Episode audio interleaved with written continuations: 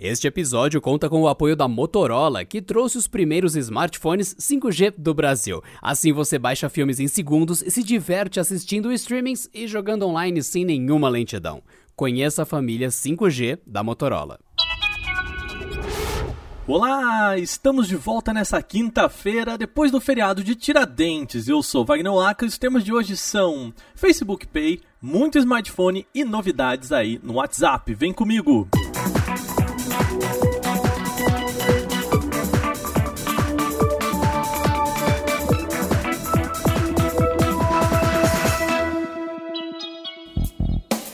Você já recebeu de um amigo aquele áudio no WhatsApp que era tão grande que parecia até um podcast? Sabe que agora vai ficar mais fácil de ouvir essas mensagens mais longas. Isso porque o WhatsApp está lançando a reprodução de áudio acelerada em até duas vezes. Amém, né? Tava, tava na hora já.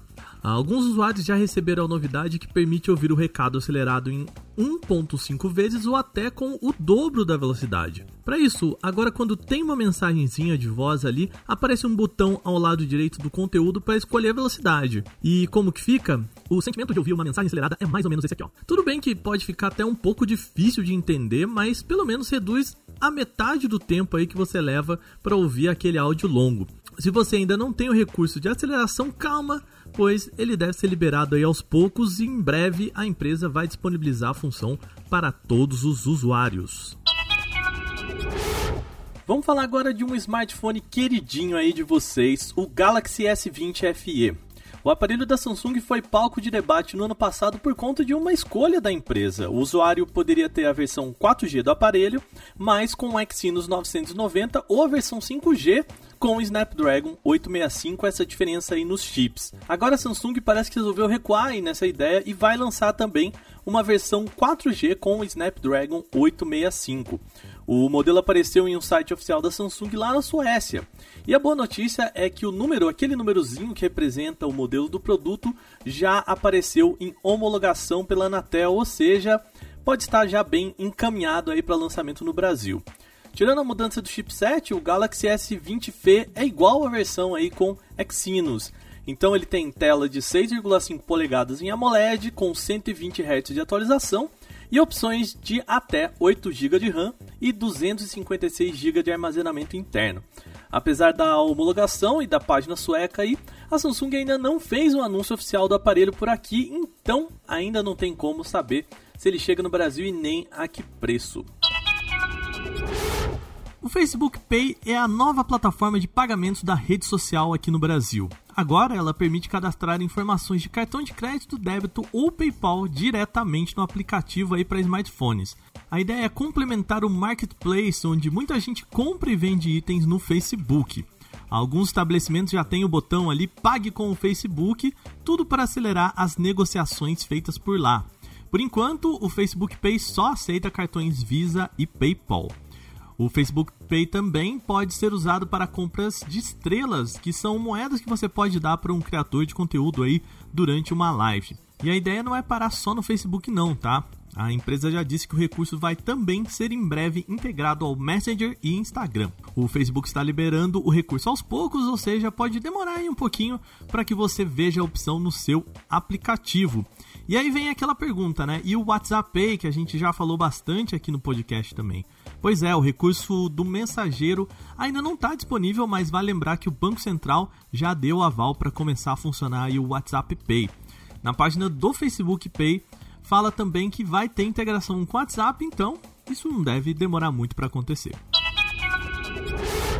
A gente já falou de smartphone 5G barato por aqui. Agora, um novo competidor pode entrar nessa disputa.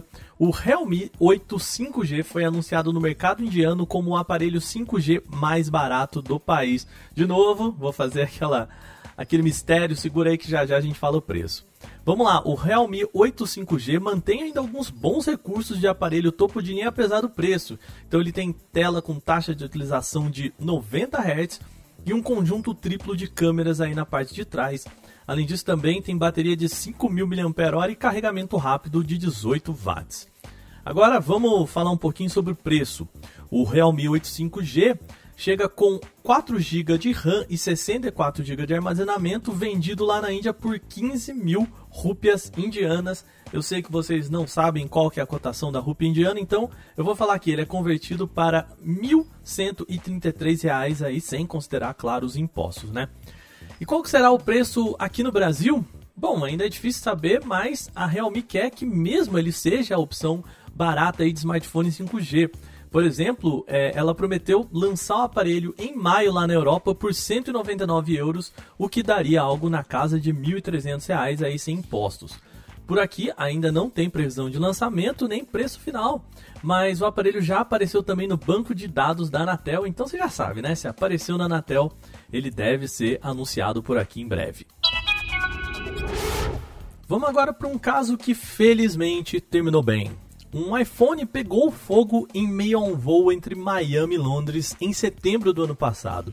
Ele aparece nesse podcast aqui hoje porque o caso só veio à tona agora depois de um relatório da Agência de Investigação de Acidentes Aéreos do Reino Unido. O aparelho, que não foi identificado só como um iPhone, pegou fogo depois que uma passageira deixou o dispositivo cair entre o vão que fica aí no meio dos assentos da aeronave. O iPhone foi esmagado no vão quando uma das pessoas levantou para ir ao banheiro. E como resultado, a bateria foi danificada e o iPhone que estava sendo carregado começou a pegar fogo. Por sorte, o que poderia ser o início de um incêndio foi controlado pela tripulação sem danos à aeronave ou aos passageiros, sendo que a viagem terminou sem feridos. No final, deu tudo certo, ainda bem. A boa lição tirada disso foi que o relatório agora gerou novos estudos sobre melhoria de design e segurança de assentos para evitar que socorra e a situação termine uma tragédia, né?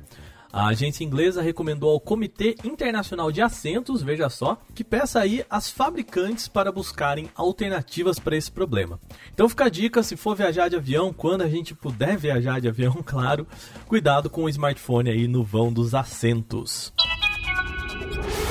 E o nosso programa de hoje vai chegando ao fim. Lembre-se, você pode enviar comentários, sugestões e críticas para esse podcast pelo e-mail podcast@canaltech.com.br. Lembrando, Canaltech com CH no final, podcast@canaltech.com.br.